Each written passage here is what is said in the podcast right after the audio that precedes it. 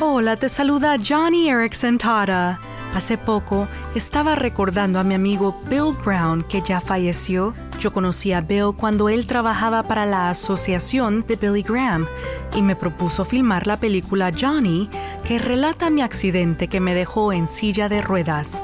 Lo curioso es que aún en su vejez, Bill seguía pensando en cómo difundir el Evangelio. Verás, un día lo fui a visitar al hospital.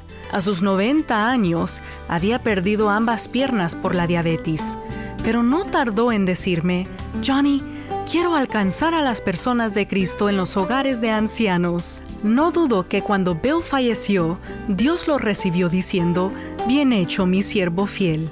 Oh amigo, amiga, no importa cuán cerca del final estés, no importa tu edad, sigue compartiendo el Evangelio de Cristo.